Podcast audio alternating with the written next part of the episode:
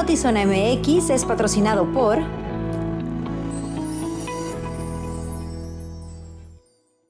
En estos dos años hemos estado en primera fila de los eventos más trascendentales. Damos cobertura a las noticias que han cambiado el trayecto de la historia. Celebramos dos años de logros y crecimiento. Dos años de noticias, tu voz, tu confianza, tu fuente de información confiable. Gracias, por, ser parte, de, nuestra, historia. historia. Notizona MX, redefiniendo la información. Muy buenas tardes, bienvenidos a Notizón MX. Les saluda con gusto Alejandra Gagiola, Luis Eduardo Cantúa, ¿cómo estás? Alejandra Gagiola, bien, contento de estar aquí una vez más. Ya se aproxima el viernes y hay que estar contentos por eso, digo. Se aproxima el viernes. Sí, bueno. ¿No es martes hoy? Desde que digamos que desde que cae el domingo ya puedes sentir que se acerca el viernes, ¿no? ¿No te gusta pensar que ya está cerca? Aparte, ¿te gustan los martes sentir, sentir esto? Sí, por alguna razón en martes ya quiero que sea viernes. Pero bueno, es parte de... Y lo queremos invitar a que se quede con nosotros porque las noticias están que arden y tenemos muchísimas. Adelante. Arrancamos de lleno, mire, la jornada de vacunación en contra de la influenza y COVID-19 inició ya este día en todo Baja California. Esta campaña está dirigida principalmente a poblaciones vulnerables, infantes, personas de la tercera edad y personal del sector salud, bomberos y policías. La Secretaría de Salud aplicará un total de 396.176 vacunas contra la influenza y 140.440 dosis de la vacuna Abdalá contra el COVID-19. La población interesada y que cumpla con los requisitos podrá acudir a cualquier centro de salud para recibir ambas vacunas. Decenas de trabajadores del Poder Judicial Federal se manifestaron esta mañana en la zona Río para exigir un profundo análisis a la iniciativa de quitarles fideicomisos, situación que afectaría a la comunidad trabajadora de esta institución. Trabajadores del Poder Judicial de la Federación tomaron las calles la mañana de este martes 17 de octubre para manifestarse en contra de la iniciativa de Morena para la eliminación de 13 fideicomisos. Es con el objeto de hacer comprender a la Cámara de Diputados que el hecho de que, de que cancelen esos fideicomisos con los que cuenta el Consejo de la Judicatura y Suprema Corte de la Justicia se afectaría notablemente en las prestaciones y salarios de los trabajadores, así como para el mantenimiento de la, lo que es la infraestructura de los edificios donde laboramos así como faltarían recursos para, para eh, darle a los trabajadores su, equipo de, tecnologías para trabajar, tales como cómputo, eh, impresoras, toner, papelería, todo eso sí los afectaría. El representante sindical solicitó a los diputados federales un análisis a profundidad de esta iniciativa. La contrarréplica es de que analicen bien qué es lo que van a quitar o qué es lo que quieren quitar con eso, porque el hecho de quitar los fideicomisos así nomás, hay partes donde se afecta a los trabajadores que no, que no tienen los privilegios que manejan eh, en, la Cámara de Diputados. De continuar esos paros a nivel nacional, los principales afectados serán las personas que llevan un proceso judicial. Lo que es la el resultado de la administración de justicia, porque si hay paro, pues se van a, se van a eh, dilatar los asuntos, se van a retrasar y con eso se afectaría a la, a la sociedad y a la población. ¿Algo que gustes agregar? Nada, estamos aquí por los trabajadores, por los trabajadores, lo que es el, personal operativo y mandos medios para proteger sus, sus, derechos laborales que ya adquirieron desde hace mucho tiempo y no queremos que, que se los quiten. Con imagen del Border Zoom, información de Luis Eduardo Cantúa y producción de Lordán García, informó para Notizona MX, redefiniendo la información, Uriel Saucedo.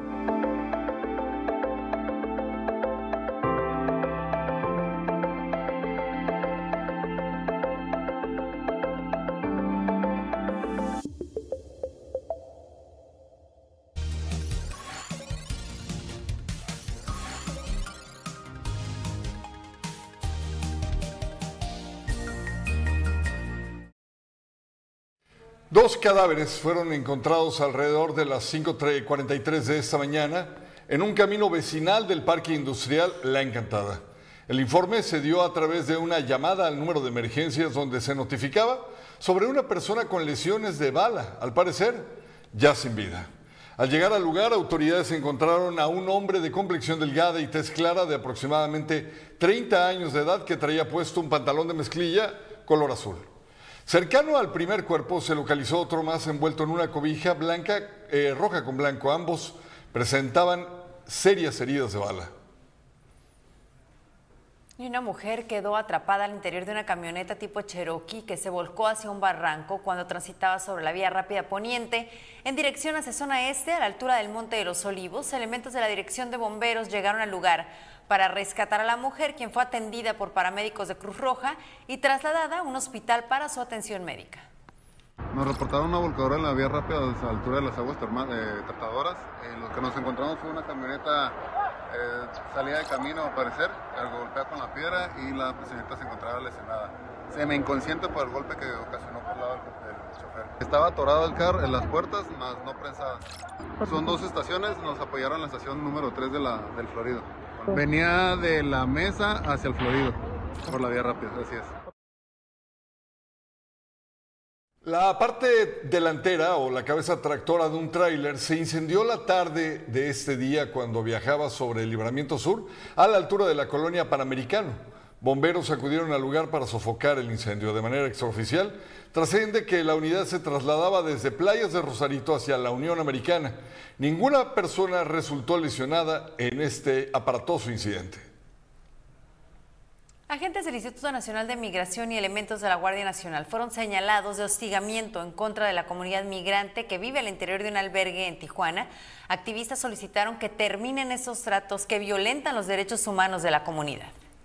Activistas por los derechos de la comunidad migrante exigieron al Instituto Nacional de Migración y a la Guardia Nacional que cese el hostigamiento en contra de las personas en contexto de movilidad que radican en Tijuana y se encuentran huyendo de contextos de violencia en sus lugares de origen.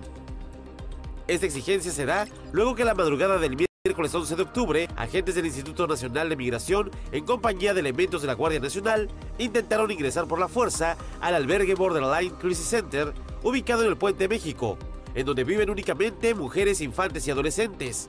El intento de ingreso quedó registrado en una cámara de seguridad que dejó constancia de la violencia de derechos humanos por parte de las autoridades señaladas. Dijeron haber recibido un reporte, pero no presentaron evidencia que sustentara sus acusaciones ni orden judicial alguna. A la mañana siguiente, cuando revisamos las cámaras, vimos el video que les vamos a enseñar ahora y pudimos identificar que los agentes de la Guardia Nacional venían acompañados del Instituto Nacional de Migración, quienes según el artículo 76 de su propia ley no pueden realizar visitas de verificación migratoria en los lugares donde se encuentren migrantes albergados por organizaciones de la sociedad civil o personas que realicen actos humanitarios de asistencia o de protección a los migrantes. En ese momento se encontraban un total de 30 mujeres y niños de distintas nacionalidades, sin ninguna otra defensa contra las armas largas de los agentes que el teléfono para hacer una llamada. Entre las repercusiones que este tipo de persecuciones a la comunidad migrante dejan en el futuro están una serie de problemas a la salud derivadas del nivel de estrés al que son sometidos. Para empezar, todas estas personas que sufrieron esta violación a sus derechos en este albergue van a tener efectos del trauma para el resto de sus vidas, especialmente las niñeces.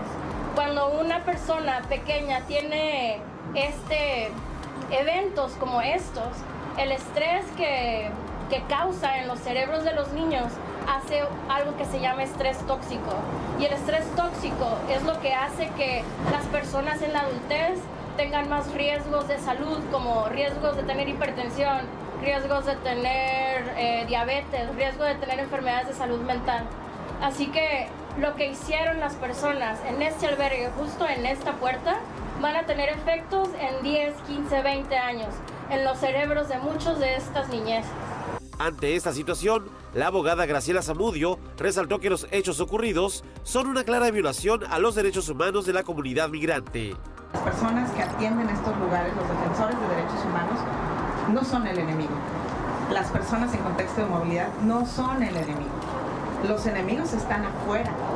Entonces las autoridades tienen el poder y tienen las facultades y tienen la inteligencia de investigación para poder realizar este tipo de visitas en lugares en donde sí hay delincuencia organizada, en lugares en donde sí hay víctimas del delito. Ahí es donde deben de ejercer sus facultades. Y este albergue lleva muchísimos años funcionando. Las activistas dieron a conocer que se interpusieron las denuncias ante las instancias que corresponden e hicieron un llamado a la Comisión Nacional de Derechos Humanos para que aplique las medidas cautelares necesarias. Con producción de Tania Hernández, informó para Notizona MX, redefiniendo la información, Uriel Saucedo.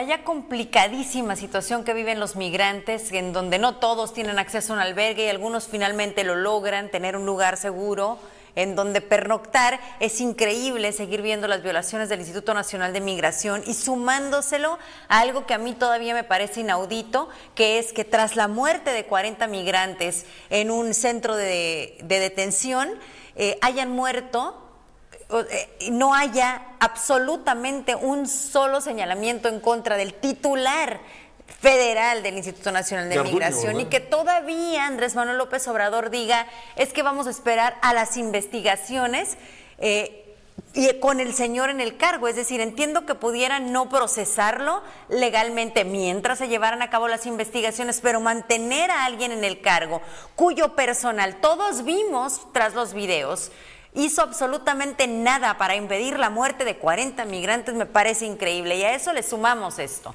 le sumamos que estén acosando a estas personas, este caso fue en Tijuana, eh, que simplemente estaban ahí sin ninguna orden, sin identificarse, sin alguna eh, instrucción, ni mucho menos.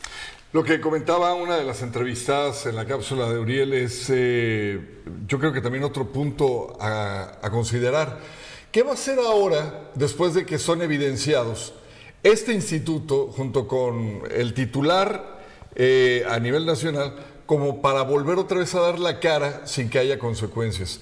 En México, definitivamente, me refiero a Ciudad de México, no vamos a ver eh, que lo vayan a tocar ni con el pétalo de un citatorio.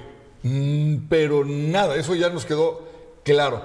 Pero ahora este otro flagrante eh, hecho, esta intromisión, que les va a dejar una marca también a muchos niños con un susto terrible, con una situación que por, lo menos deberían de atender y mandar personal calificado para, no sé si algún tipo de terapia o algo que pudiera minorar el temor de lo que estaban viviendo en ese momento, porque bien comentan, había muchos niños y había mujeres que en ese momento sufrieron pues un pánico espantoso. Increíble que no hay consecuencias, increíble también que este señor siga en su cargo.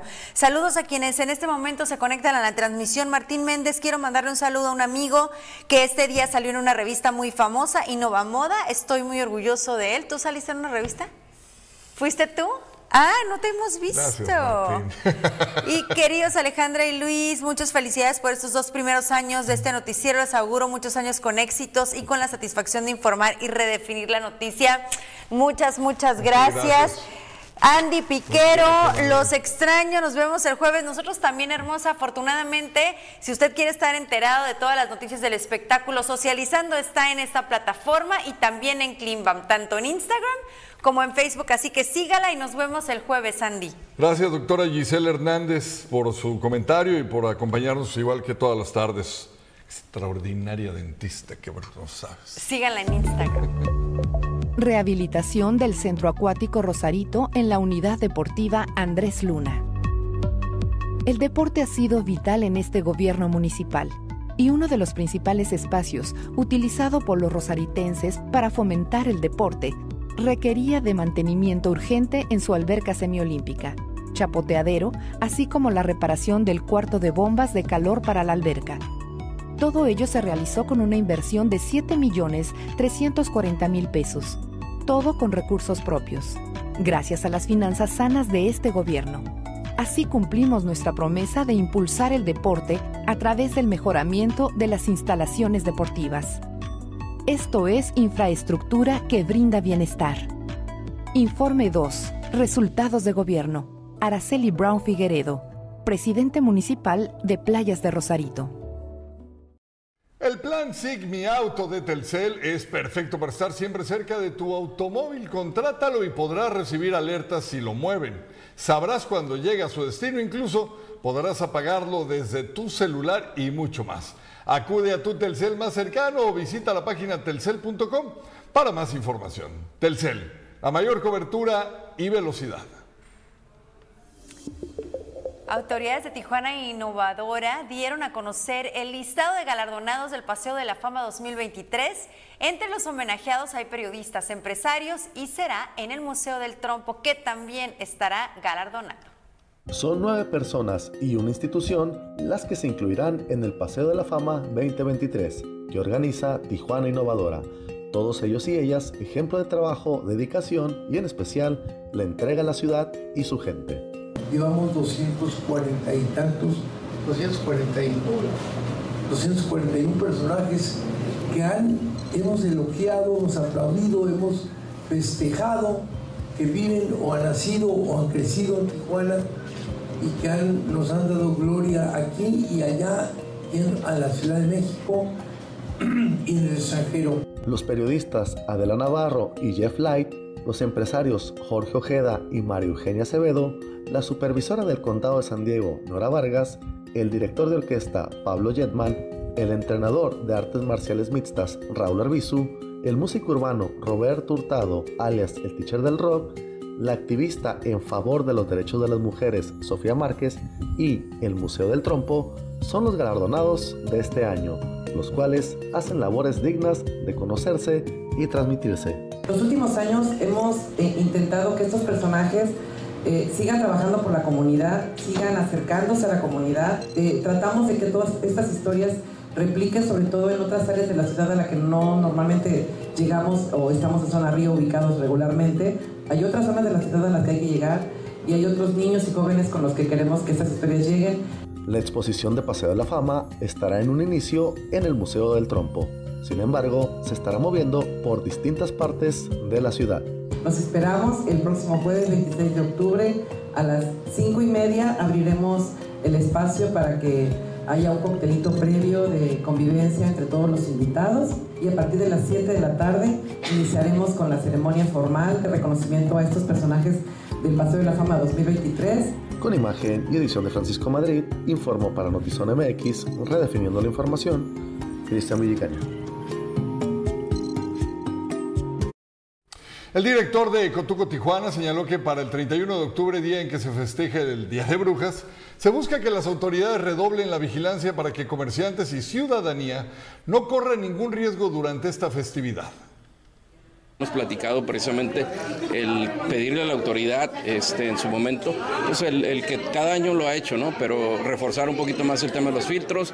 Ya tuvimos la experiencia de un concierto de Pancho Barraza que vimos 25 mil, 50 mil gente más o menos en la Avenida Revolución. Eh, vimos bastante seguridad, vimos un, operativo muy bueno de seguridad y en ese, en ese sentido vamos pidiéndole que también haya un operativo especial para ese día, ¿no? Que lo ha habido, siempre lo ha habido por parte de la autoridad, pero queremos que se refuerce un poco más, ¿no?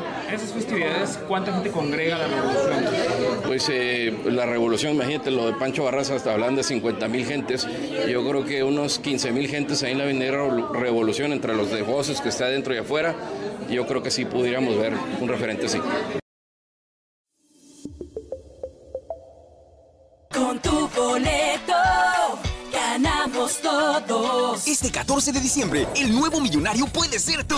Compra hoy tu boleto del 91 sorteo magno de la Universidad Autónoma de Baja California y participa por 24 millones de pesos. También puedes ganar 4 millones de pesos, 5 autos del año y mucho más. disponibles en www.sorteosuabc.mx. I'm a true champion.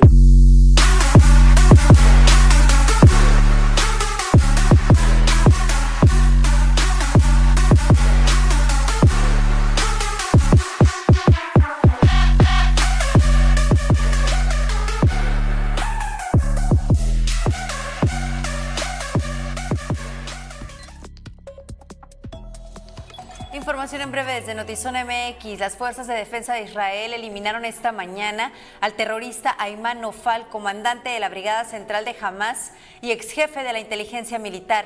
Era una de las figuras más importantes del grupo terrorista. Fue el encargado de organizar las masacres contra los civiles israelíes y la mente detrás del famoso secuestro de Gilad Shalit. Hoy a las 2.30 de la mañana arribó en la Terminal Aérea Militar de Santa Lucía el tercer vuelo de la Fuerza Aérea Mexicana con 137 personas desalojadas de la zona de conflicto entre Israel y Palestina. Moderna, AstraZeneca y Pfizer buscan vender vacunas contra COVID en México y presentaron ya sus documentos para autorización en COFEPRIS. Anunciaron que Pfizer ya pasó la primera prueba. Habrá elecciones presidenciales en Rusia el 17 de marzo de 2024, pero dados los cambios de la constitución hechos previo a la guerra con Ucrania, Vladimir Putin podría permanecer en la silla hasta el 2036. Y tenemos pues, dos grandes invitados, ¿no? Que traen grandes productos. Y es de Rubén, Rubén Esteban El vino de Rubén, un sensontle, vino revelación en el concurso mundial de Bruselas. Un- El vino revelación del mundo. Vamos a comer un ostión chingón y un vino chingón. Y parte de las características de este ostión es precisamente que está la concha totalmente rellena. Sí. Tiene un callo bastante grandecito. Generoso. Desde el 2019 lo dejamos en botella prácticamente dos años, casi tres años. Y lo enviamos a concurso a, a Bruselas. Esta, esta vez se realizó en Croacia. Croacia, sí. Y, y pues bueno, vamos a, a degustar el, vino. ¿Tú qué encuentras aquí, Joaquín, con este vino? Una nariz muy, muy, muy rica. ¿Sí, verdad? Sí, fresca, de cítricos. Salud. Salud. Siempre nos has dicho, ¿no? Que habría que enaltecer este tipo de cosas y perderle El respeto al vino. un poquito, un poquito. Aunque Sí. sea el mejor vino del mundo, Ah, pero podemos... No se manden, no se manden. Baja, bájale, bájale. Salud, muchísimas gracias, felicidades. ¿eh? Gracias, gracias por todo.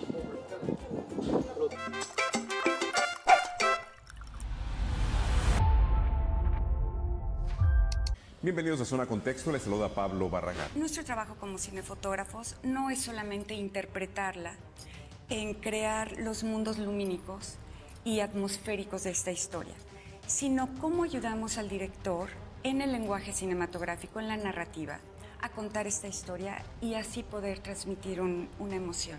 Todo lo que está en el cuadro es la responsabilidad del director de fotografía. De verdad, quiero entrar a tu, a tu trayectoria porque eh, de verdad eres, eh, eh, pues vamos a decir, este chilanga nacida en Ciudad de México. Así es. Y me, me imagino enamorada del cine, pero eh, no, no es lo más común que una chica que se enamora del cine acabe como cinefotógrafa.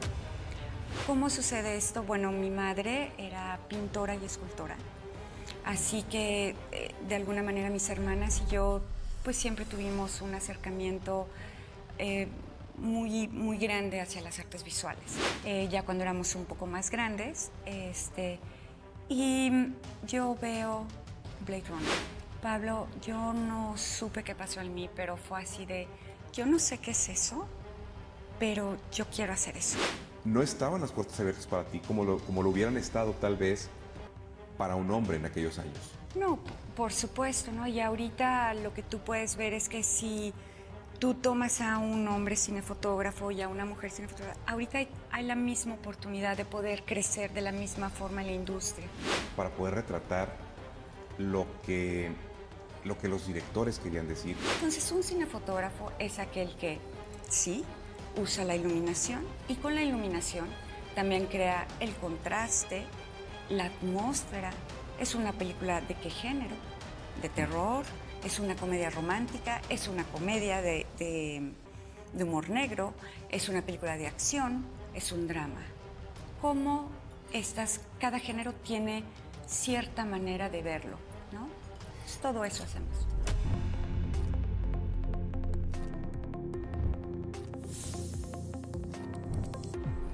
La primer cinefotógrafa mujer. Y se puso tan buena la charla con Pablo que tuvieron que hacer dos partes. Hoy a las 7 en punto les presenta la primera en Zona Contexto. No se la pierda, de veras que conocer estos talentazos que emanan de esta tierra maravillosa nos deja también un, ¿por qué no decirlo?, eh, espolvorea, de- de- nos espolvorea el corazón de...